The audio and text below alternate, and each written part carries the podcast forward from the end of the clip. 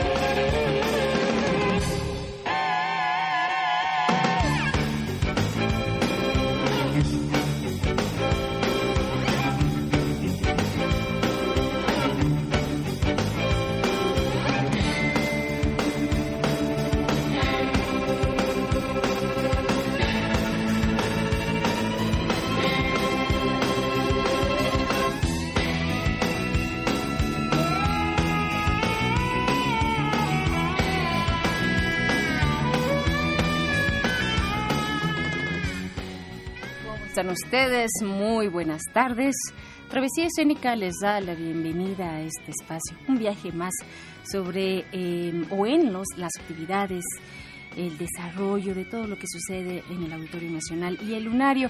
Hoy tenemos siete pases dobles para ver, para seguir estas actuaciones que se presentan a través de la proyección, una proyección digital en el Auditorio Nacional, dentro del ciclo Los grandes ballets del mundo. También Hoy veremos, se llevó a cabo, se llevó a cabo la conferencia de prensa de los conciertos homenaje que se harán, empezarán el próximo miércoles, son tres miércoles, los tres miércoles de junio, empiezan el próximo miércoles a músico, a un músico, un gran músico mexicano, Eugenio Toussaint. Tendremos los detalles, estuvimos presentes, Travesía Escénica, la producción de Travesía Escénica estuvo presente en esta conferencia de prensa. Después, también hace unos días se lanzó la convocatoria para la beca María Griver de composición eh, para canción popular. ¿Se acuerdan que el año pasado estuvimos platicando con David Aro? Bueno, pues él fue uno de los seis ganadores. Justo cuando casi que el día que le dieron eh, el diploma, ese día vino, nos lo mostró, lo compartió con los radioescuchas. Estuvo aquí David Aro en este espacio de Travesía Escénica. Bueno, pues hoy regresamos a aquellos ganadores de, lo que fue la primera beca María Griver de composición para canción popular. Tendremos una entrevista con David Aguilar, uno de los grandes en edición pasada, y también con Elizabeth Trejo, parte de la coordinación de esta beca. Sublime y extraño, una exposición de fotografía de grandes eh, estrellas del rock la fui a ver esta semana, también Rosy Romero anduvo por allá. Bueno, de todo esto platicaremos en Travesía Escénica. Bienvenidos.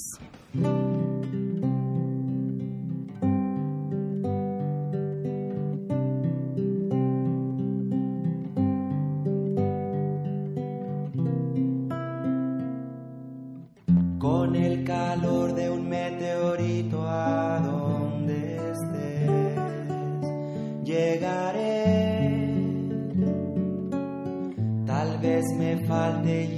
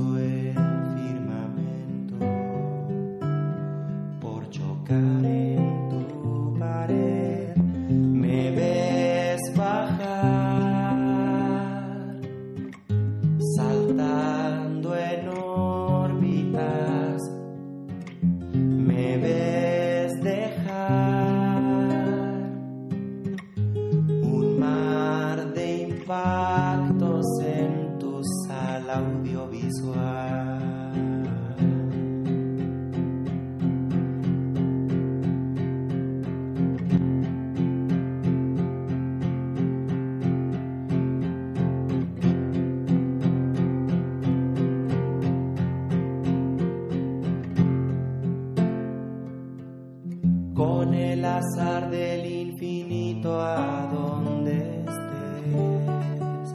Romperé y los astrónomos dirían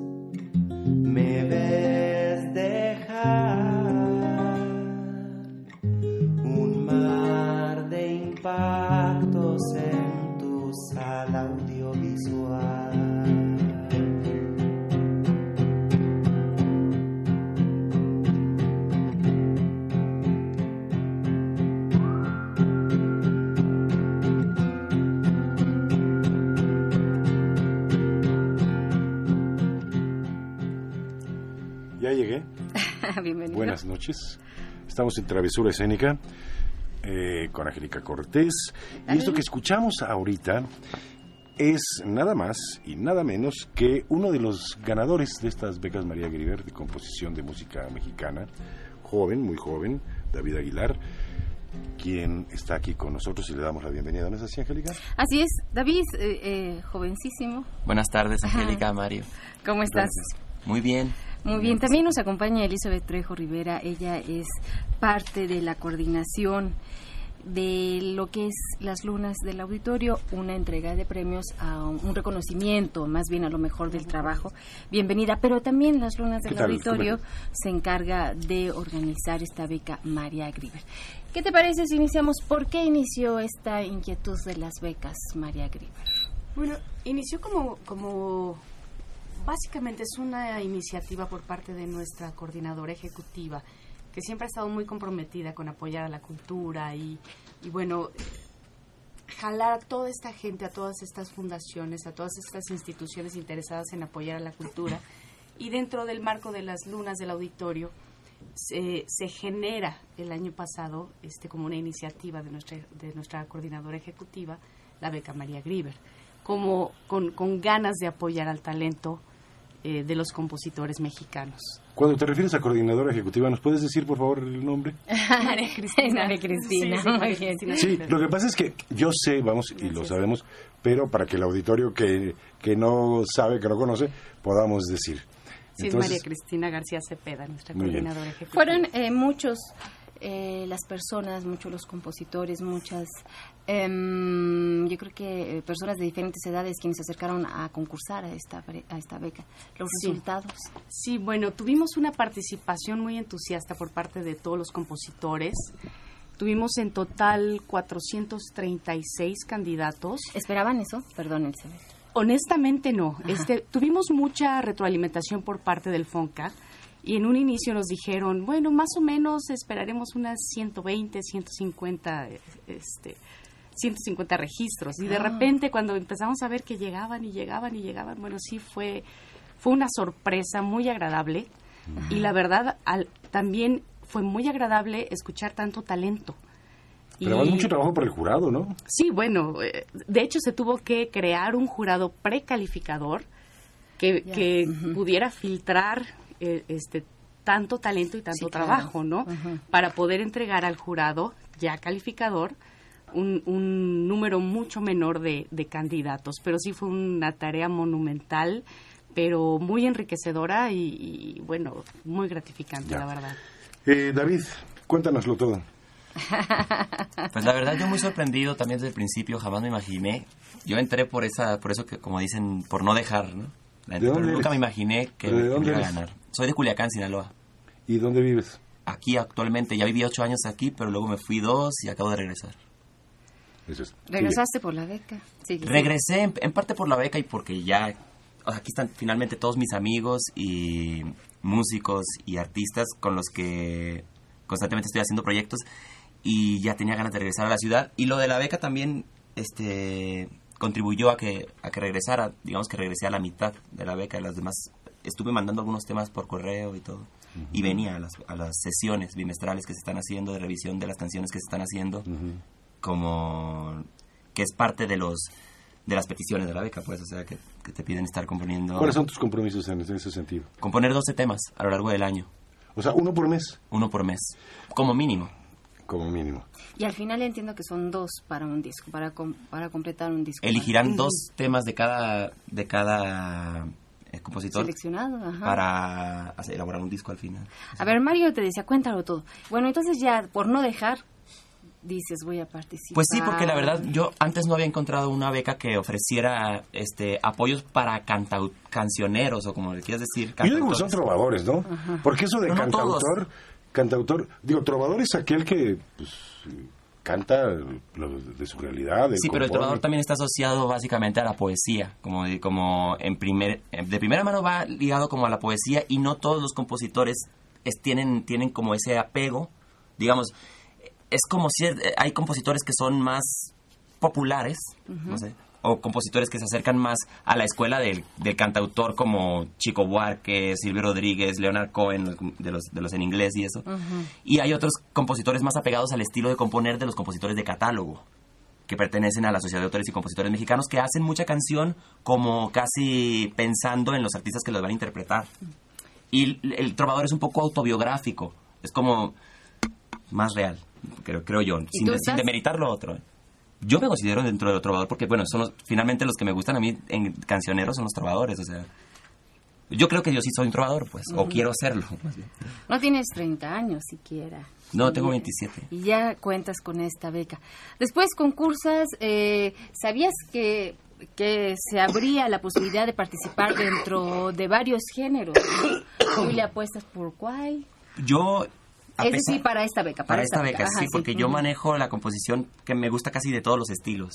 Hasta hice un disco con tambora sinaloense hace ¿Ah, sí? poco, ¿no? Y igual tengo canciones apegadas al estilo del punk, rock, este, como música clásica, bolero. Y esta la metí para los géneros tradicionales mexicanos. Tratando, quiero hacer bolero, mm, cumbia como fronteriza, de la influencia de la cumbia colombiana, este, polcas norteñas y todo esto, tratar de hacer ese ¿Tú tipo de estudiaste cosas. música? Yo estudié música un año formalmente y autodidactamente el resto. Ajá. Bueno, ¿Y todavía estoy estudiando. ¿qué es, ¿Cuál es el género que más te llama?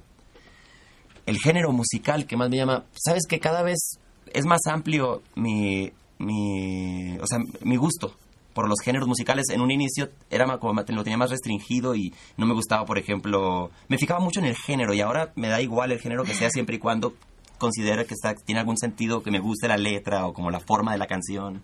Oye, a, a- mí me surge una pregunta, no sé Mario si tú lo tengas muy claro, pero cuando tú dices a mí el género, pues ahora me da lo mismo, en el sentido de te pones a escribir y no sabes para qué puerto se dirige tu canción o cuál, o, ¿cómo es? A ver. A la hora de componer. Ajá, sí. Mm, Porque me dices, da por, me da por, por- no, no es que me dé lo mismo el género. O sea, sí, sí tengo mis preferencias, obviamente, pero ya no estoy peleado realmente. Ya ves que hay mucha gente que dice, ah, el reggaetón. Claro que puede haber reggaetón de buena calidad. O sea, como ahora que dices cumbia con esta influencia de cumbia colombiana. mucha gente dice, cumbia, cumbia, asco. No, o sea, hay, hay cumbia buena, de- con, Sí, que sí, con un mensaje. Es que también la, la canción a veces peca, como hay tantas, tantas, tantas, tantas canciones, ay, es muy difícil distinguir las que se podrían des- las que podrían tener cierta calidad o no sé pero también además para Pues quién. hay música buena y música mala, Claro. ¿no? Y música Claro. regular. Exactamente. Eh, yo creo que independientemente de la letra, el propio valor de la composición, la estructura musical, La estructura le puede dar, le puede dar eh, la calidad en un momento dado. En otros también la letra ayuda muchísimo cuando lleva letra, pero no necesariamente tiene que llevar. Bueno, tra- en tratándose de canción sí, pero este, de una pieza musical no necesariamente, ¿no? claro no a mí en lo particular me gusta la canción con letra no la música con letra pues ¿Qué instrumento tocas tú? guitarra la guitarra. Eh, estamos platicando en Travesía Escénica con David Aguilar, uno de los seis ganadores de la primera emisión de esta beca María Grieber para la composición de música mexicana popular. Elizabeth, ustedes hicieron eh, la mención, eh, subrayaron, pusieron el acento en cuanto a que fuera música popular música popular, pero, sin embargo no estamos eh, enmarcando en música popular únicamente los géneros, como decía ahorita David, este, cumbias o boleros. O, sea, realmente la convocatoria dice música popular porque finalmente la música mexicana en general viene siendo nuestra música popular.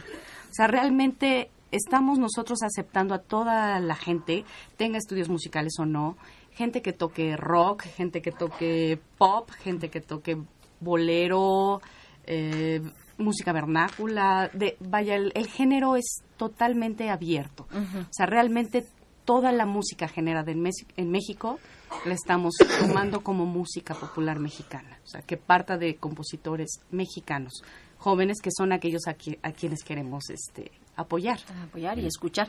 Vamos a escuchar ahora otro fragmento de, del trabajo de David, que viene en, en este disco. ¿Cuándo se editó este disco? Todos mis discos son independientes y no tienen sello. No, pero, los, Ajá, el año pasado. El año pasado. Ya. ¿Cuántos llevas? Cuatro. Ya. ¿Y cómo, cómo los distribuyes? En mis conciertos. Nada más. En mis conciertos y la verdad están todos en la red. Entonces cuando alguien me dice, oye, quiero tu disco, bájalo. Está por ahí, por ahí, y ni siquiera lo subí yo, o sea, sino que gente los han cipeado y los han puesto en determinadas... Hay un link, por ejemplo, donde te, te lleva a, varios de los discos y los puedes bajar todos. Este último todavía no se ha logrado colar ahí en, la red. Pero, en librerías no los vendes, el buen disco, en tiendas de discos o algo así. Aunque sea virtuales. Ajá. Creo que en, en iTunes, en iTunes se puede buscar uno de los discos, se puede comprar ahí un disco que se llama Torna Azul. Muy bien, pues escuchemos otra pieza, un fragmento de la composición, interpretación de David Aguilar y regresaremos a platicar con ellos. Elizabeth, a mí sí me gustaría que nos dijeras al regreso de esta pieza cuáles fueron los resultados. Pensamos, eh, no sé si, por ejemplo, conozco el trabajo de David Aro, ahora el de David Aguilar, que fueron dos de los ganadores, pero ¿qué más hubo? ¿Hubo a lo mejor otro género? Eso lo platicaremos de vuelta, ¿te parece? Correcto. Escuchemos pues a David Aguilar.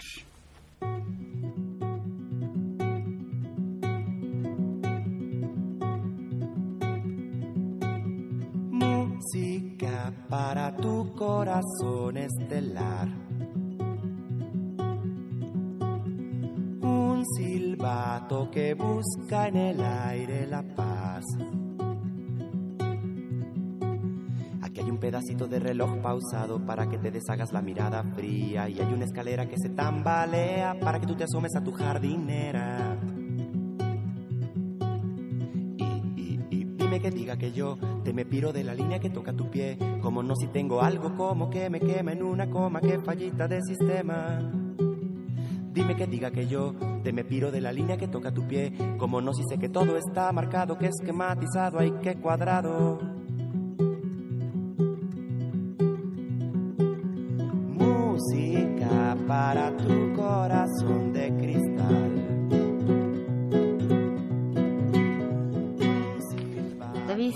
Aguilar es a quien estamos escuchando. Y a ver, ¿decías tú algún link para bajar esta música? Ajá, bueno, realmente no tengo el link como claro, pero basta con poner en el buscador David Aguilar discografía y, los llevará al link. Te lleva al de MySpace, ¿no? También eh, tengo una página en la que se puede escuchar todo, todos los discos, davidaguilar.mx. Davidaguilar.mx, perfecto. Qué difícil. David Aguilar. Bueno, a ver, Elizabeth, ¿cuál fue el resultado? Eh, ¿Fue bolero? ¿Fue trova? ¿Fue...? El resultado de, esta primera edición fue, digamos que orientado, la balanza se fue más a la trova, porque creo que de nuestros seis ganadores... Al menos tres. tres, están, digamos, este, en, este, en este género. Tenemos, por ejemplo, a Gaby Vega, que, que ella, su interés absoluto es, son los niños y tiene unas composiciones este, infantiles. De hecho, el proyecto que ella estuvo manejando durante, bueno, está manejando durante este proceso es el, el digamos, atrapar los, los sueños de, de grandes compositores que le cuentan sus experiencias de niños, de, ah, yo soñé, yo soñaba de niño tal cosa, y ella lo traduce en una canción. Entonces está haciendo estas entrevistas y las traduce en canciones que, que digamos que son infantiles y son generadas de los sueños de grandes compositores como Maestro Manzanero, como Memo Méndez Guiú. este, y está Georgina Recamier, por ejemplo, por otro lado, que es como rock, pop, rock, rock, pop. Madame Recamier. Madame, Recamier, precisamente. Eh, a mí me gustaría que, antes de irnos, nos dijera, ya se abrió la edición el miércoles anterior, para la, el nuevo otorgamiento de, becas. ¿Cuántas becas se van a otorgar? Ah, sí, sí, bueno, la respuesta fue tan maravillosa y que, que también estamos muy orgullosos de poder decir que ahorita aumentamos de 6 a 12 becas. Muy bien. Y que se han sumado, bueno, se sumó el FONCA apoyando cuatro becas. La Fundación Alfredo Harpelú, que digamos que fue de, la, edición pasada, ellos dijeron sí, le seguimos apostando porque el trabajo está siendo muy lindo. Ellos van apoyando cinco becas. La Secretaría de Cultura del Distrito Federal otorga una beca. La Academia Latina de la Grabación, que vuelve a repetir apoyando a un becario más, y en esta edición también se, se añade la Fundación Azteca, que nos apoya. ¿Dónde encuentran con los detalles? ¿Dónde es Lunario? La página para es www.lunasauditorio.com.mx. Ahí van a ver la convocatoria que sí refiere, por supuesto, un compromiso, como por supuesto. lo decía el mismo David. El tuyo, ahí no se termina con la beca, ¿verdad que no? Con el compromiso, no, para nada. Y yo lo que quiero decir es de que es muy, muy... Es ideal esta beca para compositores. Antes yo había buscado becas en el FONCA y eso y era para músicos, músicos o para literatos, literatos. Y aquí se matan de este, dos pájaros de un tiro. Dos tiros de pajarazo. Los de la canción. Se matan aquí. Entonces, creo que por primera vez hay algo así que específico para la canción y me da mucho gusto. Muy bien. Pues, en fin, yo creo que... ¿Hasta cuándo está abierta la convocatoria? Este va a estar hasta el 22 de julio, vamos a estar recibiendo los materiales, este les pedimos tenemos prácticamente dos meses. Sí, sí, sí, o sea, tienen tiempo de preparar su, su material, estamos pidiendo un máximo de tres composiciones en cinco copias lo tienen que mandar en un CD. Lo tienen que mandar en CD. De hecho, en, en la página que acabo de decir, www.lunasauditorio.com.mx, ahí pueden descargar la convocatoria y el formato de registro para que preparen sus documentos. Creo que están eh, simplificamos las mucho más simple que la pasada. Entonces está más simple, digamos. Este, ya no pedimos tantos documentos y bueno, queda abierto para que ahora luego, luego se piden tantos documentos que lo único que hace uno es llenarse de papeles y de y de datos y no sabe uno qué hacer con ellos. Exacto. Mejor los datos como que ahora quieren las canciones. Lo preciso, lo, lo que importa que son las canciones. El resultado de la primera convocatoria es el disco. ¿Cuándo sale? Este, bueno, todavía no tenemos una fecha precisa. Este tiene que terminar terminar el año en curso, digamos, este de la beca, de la beca para poder recopilar los los 12 temas compromiso de cada uno de estos seis este compositores, poder decidir este qué temas son los que van a integrar el disco para después producirlo. Entonces, todavía no podríamos definir este una fecha precisa, pero tiene que ser a finales de este año.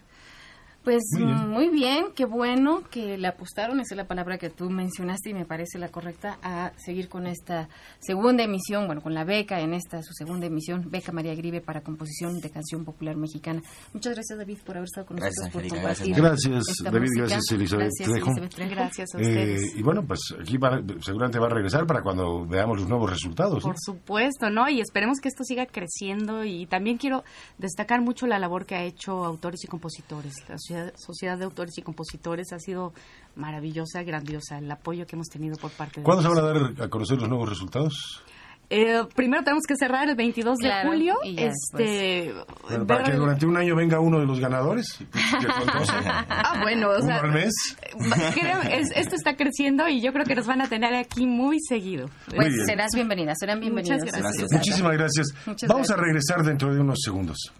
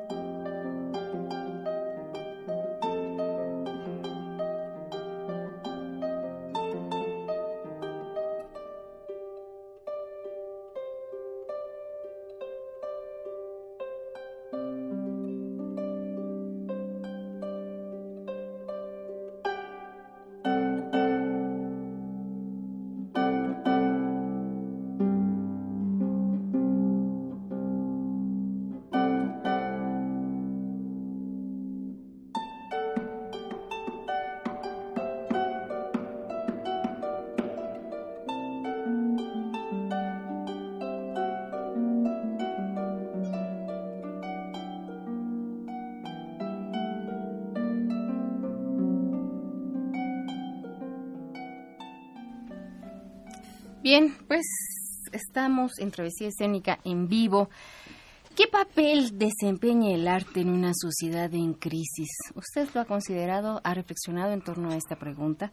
Aquí le hemos presentado pues varias de las actividades que competen en torno a, la cultura, a lo que hace Radio Educación, por supuesto, y también lo que realiza el Auditorio Nacional en favor a la música, en favor al teatro, en favor a la literatura, eh, a, la, ópera, digo, ya dije música, pero bueno, en fin, a la ópera con ese seminario de ópera.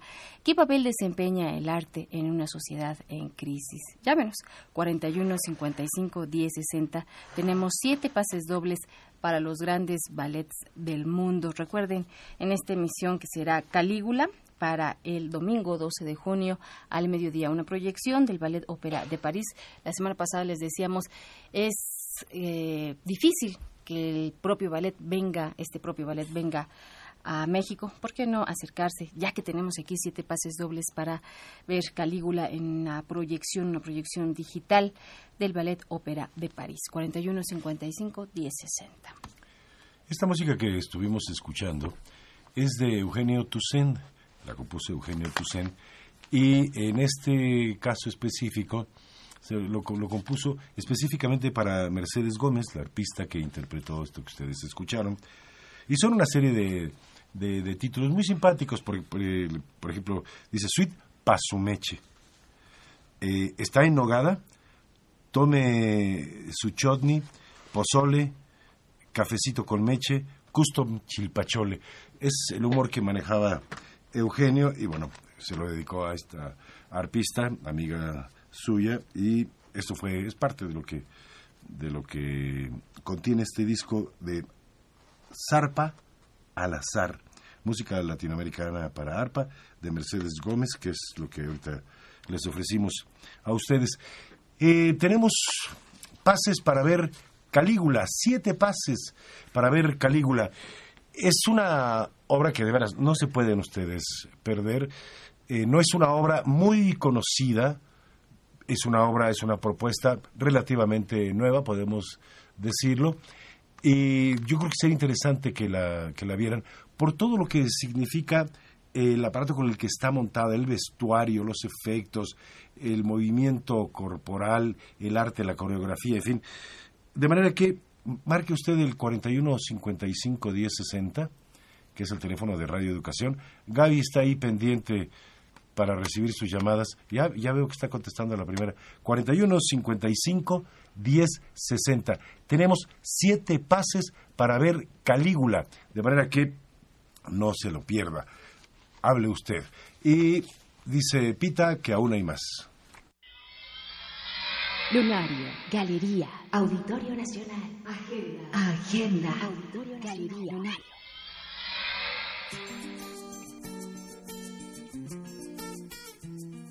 Promover la creación literaria y musical entre autores nacionales es el objetivo de la beca María Griver para composición de música popular mexicana.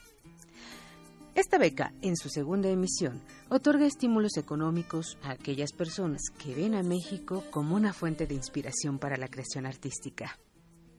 Se trata de escribir sobre este país destacando su belleza. Es también una invitación a fortalecer la música popular mexicana en cualquier género musical, bolero, cumbia, rock, pop y ranchero.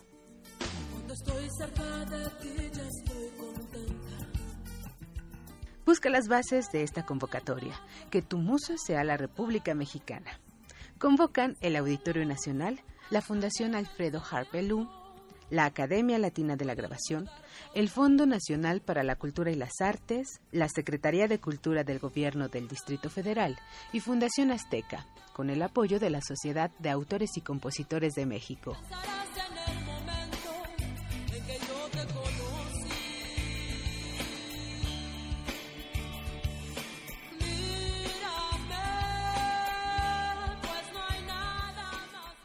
Participa. Tienes hasta el 22 de julio. Beca María Griver para composición de música popular mexicana. Consulta más datos de esta convocatoria en www.lunasauditorio.com.mx.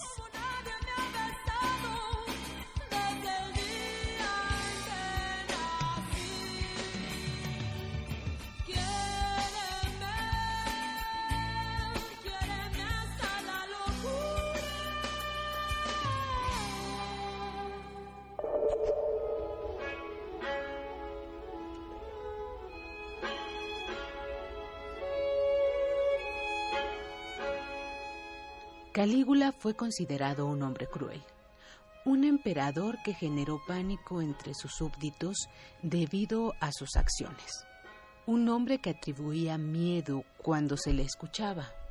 Roma fue el escenario de sus actos violentos.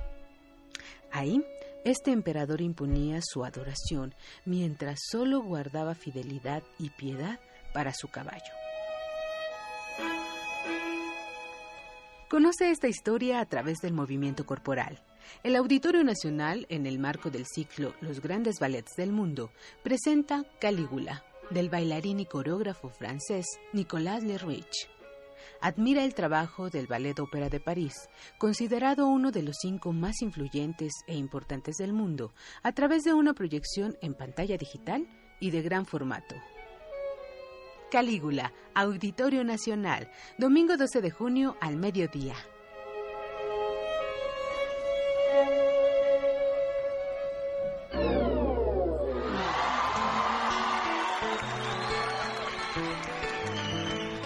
El lunario es como su casa.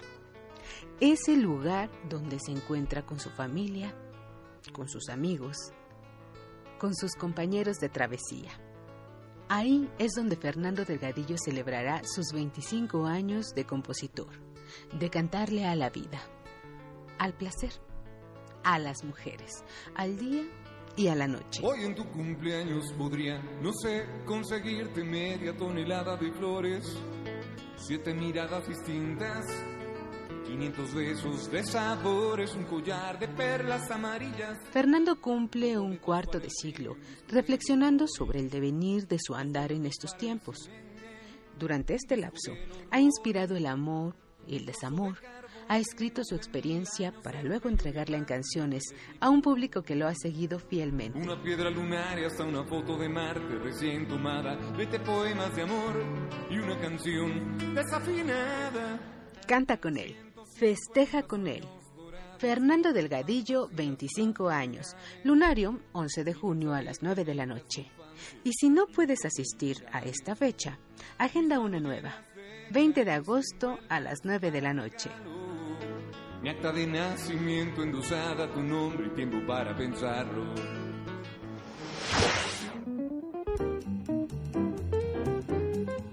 Samba y jazz.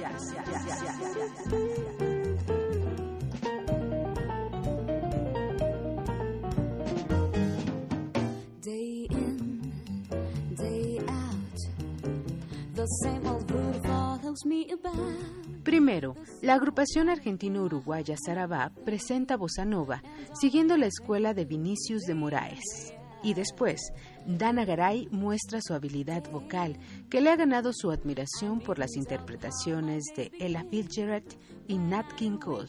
Conoce el tributo que le hace a esta gran figura del jazz en su reciente producción From You to You.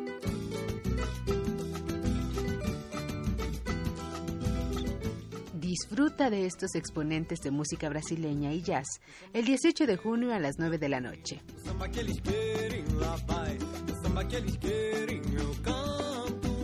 Saravá es una palabra brasileña que significa que te vaya bien.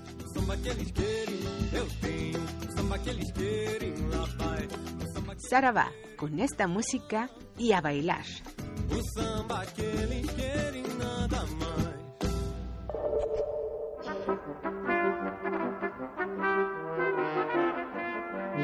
Lunario ha seguido los pasos a las mejores representaciones dramatúrgicas de Broadway, y es por ello que este mes presenta la proyección de La importancia de llamarse Ernesto, de Oscar Wilde. Conoce el trabajo de este bien llamado y considerado grande de la literatura universal en una de sus obras, donde pone en tela de juicio a las costumbres de una sociedad inglesa recatada y sobria de la segunda mitad del siglo XIX. Una sociedad que el mismo Wilde vivió y refutó. Ciclo de Broadway al Lunario. La importancia de llamarse Ernesto, de Oscar Wilde. 23 de junio a las 8 de la noche. Cinebar, Cinebar, horario. Dos películas en una noche. Ciclo Cinebar. Cinebar. Eran los primeros años del siglo XX y dentro de la filmografía de Estados Unidos nacía una leyenda. La pantalla de fondo negro anunciaba su nombre, en letras gigantes y blancas, Lon Chaney. Afuera del cine, en la vida cotidiana, era mejor conocido como el hombre de las mil caras. El rostro de Cheney era transformado en cada una de sus actuaciones. Sin embargo, su habilidad dramática era reconocida en las salas cinematográficas, donde el público esperaba otra nueva entrega de su trabajo magistral. Fueron personajes mutilados, humillados y grotescos los que dieron fama a este actor. El cine lo impulsó y las fronteras se abrieron a sus pies con las películas El fantasma de la ópera y El jorobado de Notre Dame. Asiste a la proyección de El jorobado de Notre Dame, una versión cinematográfica del escritor francés Victor Hugo, que será musicalizada en vivo por el cuarteto musical Desconecte. 28 de junio a las 8 y media de la noche, en el Lunario.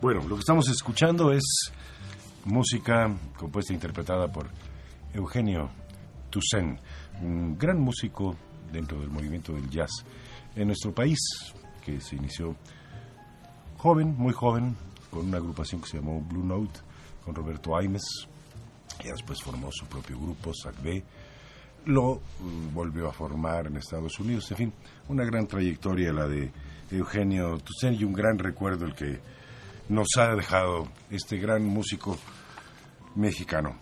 Y sí lo conocíamos dentro de la escena del jazz contemporáneo, pero también llegó a incursionar, más que incursionar, porque pareciera que incursionar es como ser novato, ¿no? Él se estableció dentro de otros géneros musicales, ¿no? Más allá de... Sí, claro, la, música, vamos a ponerlo así, la música académica sinfónica, la música... Eh, la conocida como música clásica, digamos, tiene también eh, obras que, compuso para Sinfónica y obras que la han interpretado varias agrupaciones musicales importantes de México y del mundo. Trabajó con eh, importantes músicos también del mundo, pero en fin. Eh, tenemos por allí material muy importante que nos va a ayudar a, a conocer un poco más y a escuchar, incluso de viva voz, a Eugenio Tucen. Decíamos eh, que este mes de junio, los próximos tres miércoles, se va a llevar a cabo un homenaje. Ya lo habíamos mencionado en la cartelera, decir tres miércoles o haber elegido tres días, pues es realmente eh, poco como eh, homenaje. Sin embargo, son esenciales. los amigos se reúnen, sus intérpretes, sus mujeres que lo siguieron, es decir, sus mujeres intérpretes. En fin, todas ellas, todos ellos, la familia, los colegas, todos los que estuvieron en el camino, bueno, en su mayoría, pues todos los que estuvieron en el camino de Eugenio Toussaint participarán en este homenaje tres miércoles de este mes de junio. Y Travesía Escénica estuvo en la conferencia, de, prensa, Que es justamente parte de lo que les vamos a ofrecer ahora para que ustedes se den cuenta de qué es de lo que se va a tratar este homenaje a este músico mexicano.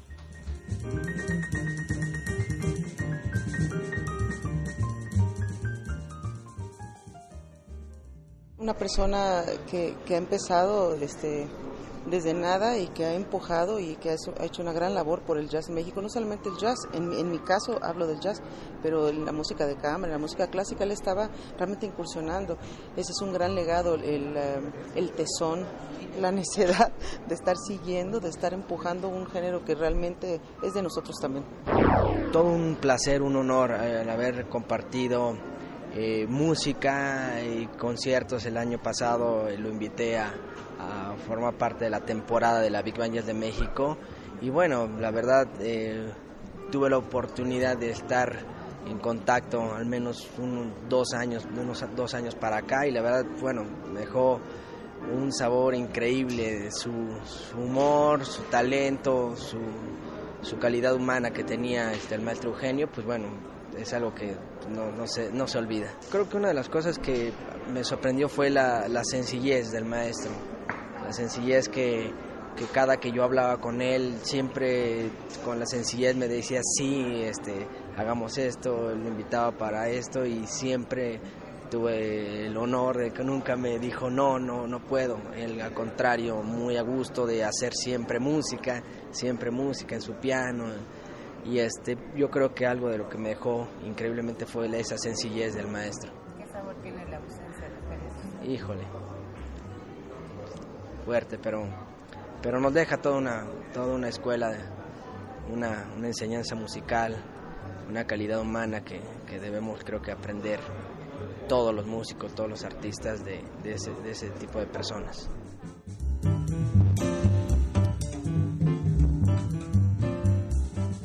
Recuerden ustedes, los tres miércoles de junio, que son el 15, el 22 y el 29, se va a estar presentando eh, un grupo de artistas y eh, el día 15 será el maestro Armando Manzanero y la Big Band Jazz.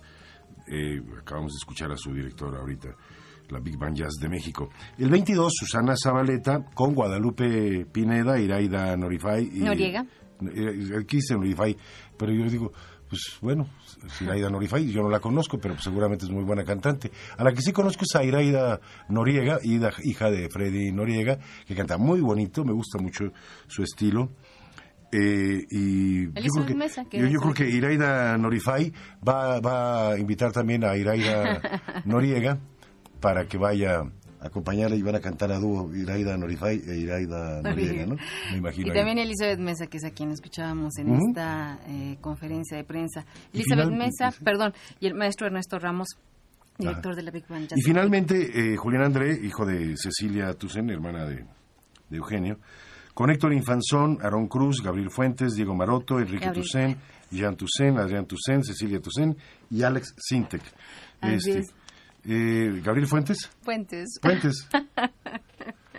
Eh, bueno. Bueno. parece que la ortografía hoy aquí este, no ¿Qué- está. ¿Con no qué está continuamos? Vamos a continuar con una entrevista. ¿No vamos a escuchar a Iraida Norifay? ¿No la tenemos? es que me encantaría escuchar a Iraida Norifay. Vamos con la entrevista eh, que realizaron José Ángel Domínguez y Mario Bejos.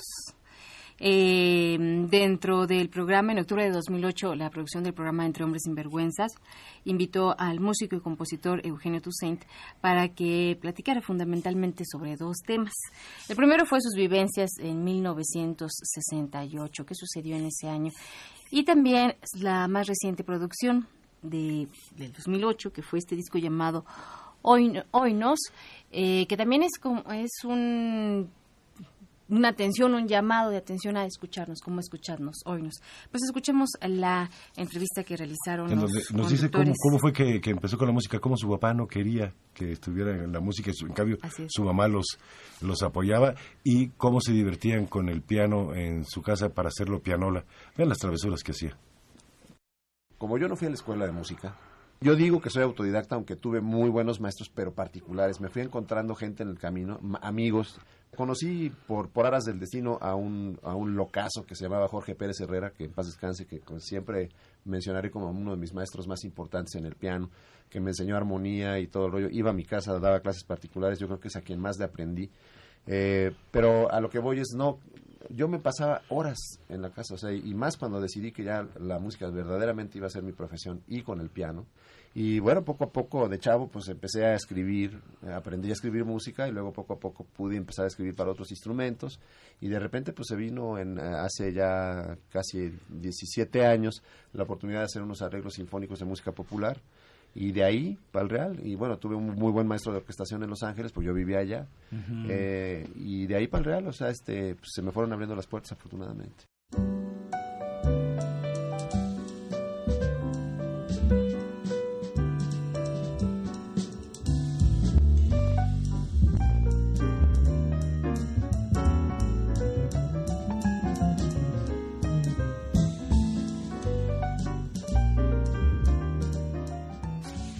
Y al principio el rock, el rock pesado, lo sacudió durísimo cuando era joven, pero su maestra de piano no lo entendió.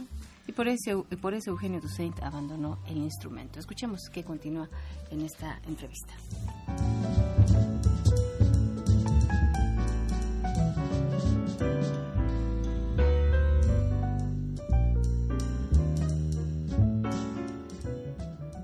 Pasa es que yo tuve una maestra, desafortunadamente, que ya en paz descanse hace muchos años, pero que pues eh, no entendió que yo tenía más bien oído y que, que quería hacer otras cosas que no era necesariamente leer música. Es decir, no supo cómo enseñarme, pues. Y entonces yo me aprendía las cosas de memoria mucho más rápido de lo que ella me los enseñaba. Entonces yo le veía las manos y hacía como que leía, pero un día de repente se me pasó, eh, se me olvidó pasar la página y, se dio cuenta que yo no leía nada, nada. yo le hacía todo dar la faramaya. y entonces me- obviamente dijo, no, la nota con sangre entra, maestro. O sea, pues yo tenía nueve años. ¿no? ¿Y todavía? Claro, me, Todavía encanta, el me rock encanta te- el rock. te- te mueve, Me te mueve gusta, muchísimo. pero ya no lo tocas. De repente. ¿Ah, pero sí? nada más entre los cuates que... se- no, bueno, el día que cumplí 40 años sí me aventé un palomazo ahí con, con Grand Funk en mi fiesta. No, no, no lo pude resistir. Y efectivamente, bueno, a mí, por ejemplo, me, me entró durísimo la, la onda del rock pesado. Durísimo en esa época. O sea, fue cuando en el 67 conocí a Hendrix en casa de, de Guillermo Navarro, el, el- el famoso fotógrafo de cine ahora. este Y ahí dije, no, pues aquí es la neta. Esto es la neta. O sea, digo, aunque venía de los Beatles y de los Rolling y todo, que bueno, pero ya de repente, pues los Beatles me parecieron fresas cuando escuché a, a- a Hendrix. Y No, entonces, pues, absolutamente. a partir de ahí dije, no, pues esta es mi onda. O sea, y, y yo tocaba guitarra. Entonces, Oye, porque pero- yo me pasé de la- del piano, cuando dejé el piano, porque la maestra de plano dije, no, chale, ya, yo ya no voy a, ya no voy a tocar.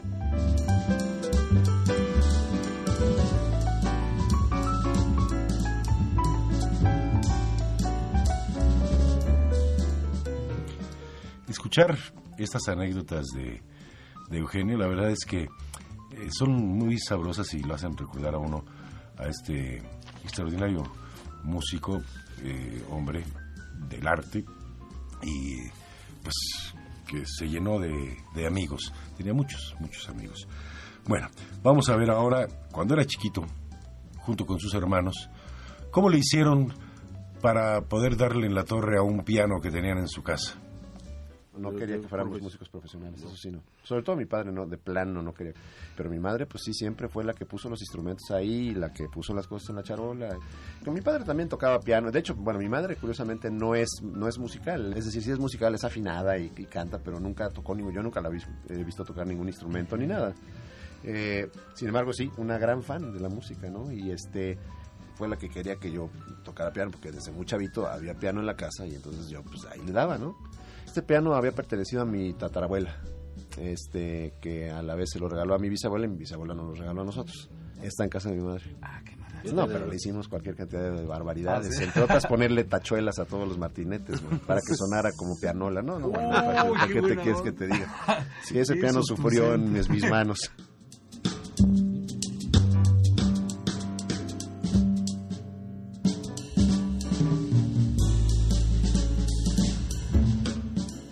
Y finalmente, Su pasión, el jazz. pues el jazz.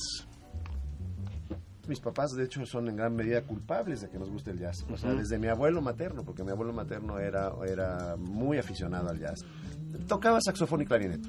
Digo, no lo tocaba profesionalmente, pero era, era un amateur, pero lo, ha- lo hacía bastante joven, bien. Y, de chavo, pues este estudió en Estados Unidos en una época y estuvo en la banda de la escuela y todo. Entonces digo, bueno, sí, más o menos le sabía. Oye, Eugenio, bueno, tu apellido es francés, Es Toussaint, francés, sí. y tu familia viene de Francia, viene de alguna El isla primer- del Caribe, ¿cómo, cómo está eso? El primer Tucen que llega a México que de hecho es, es un poquito pre-maximiliano. Eh, se llamaba Antoine Toussaint, si no me equivoco, y este venía de, Borde, de Burdeos, de Bordeaux. Pero realmente, pues no, mi familia es mexicana de, de- de muchas generaciones para atrás. Lo más cercano que tengo probablemente es vasco, que por parte de mi abuela materna, de paterna, perdón. ¿Te sientes mexicano cuando estás en un escenario absolutamente. eh, de otro lado? ¿sí? Absolutamente, y además ha sido como la pugna, ¿no? O sea, em, y no nada más mexicano, sino sobre todo la posibilidad de mostrar una faceta de la cultura mexicana que no es la que normalmente se presenta.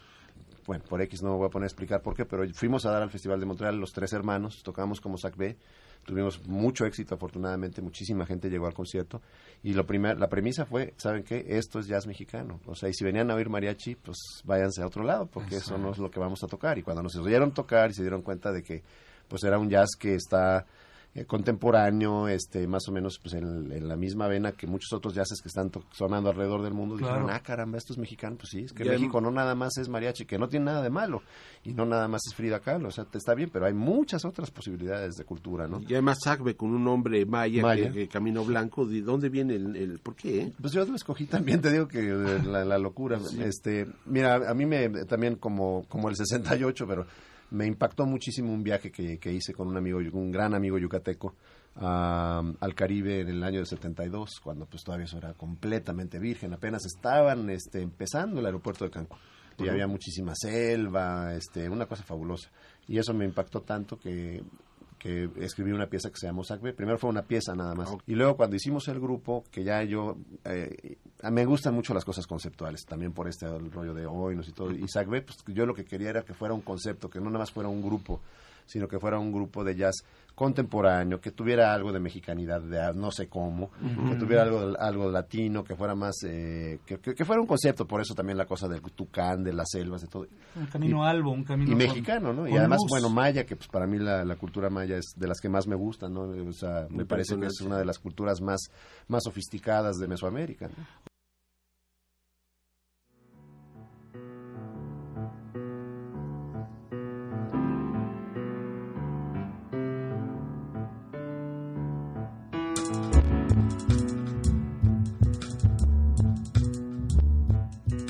Bueno, pues escuchamos a Eugenio Eugenio Toussaint. 15, 22 y 29 de junio a las 9 de la noche, un homenaje a Eugenio Toussaint en el Lunario.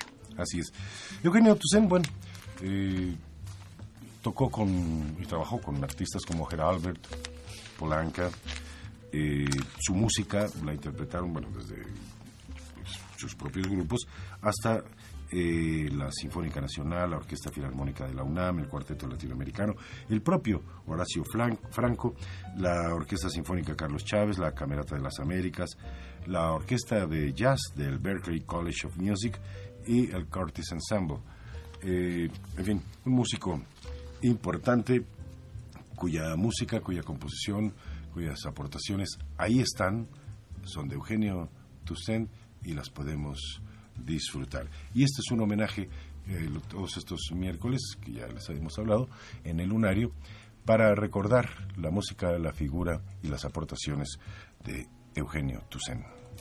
15, 22 y 29 de junio en el Lunario a las 9 de la noche. Y le- al principio del programa les decíamos este le- pues sí, un reportaje que hicimos sobre esta exposición fotográfica sublime y extraño. Vayan a verla, no nos dio tiempo de pasarlo. El próximo jueves quedan pocos días para ver el trabajo de esta fotógrafa argentina Miriam Santos. Fotografía a, En- a David Bowie. Ajá, y es quien te da, digamos, la bienvenida, es decir, su fotografía, David su Bowie. retrato. En el vestíbulo del Auditorio Nacional, entrada libre de lunes a domingo a las 11 de la mañana. A partir Vaya a de las verla 11 y de nos la cuenta mañana. dentro de ocho días Un saludo a todos los radioescuchas. Nosotros les llamamos para ponernos de acuerdo con los ganadores. Buenas noches.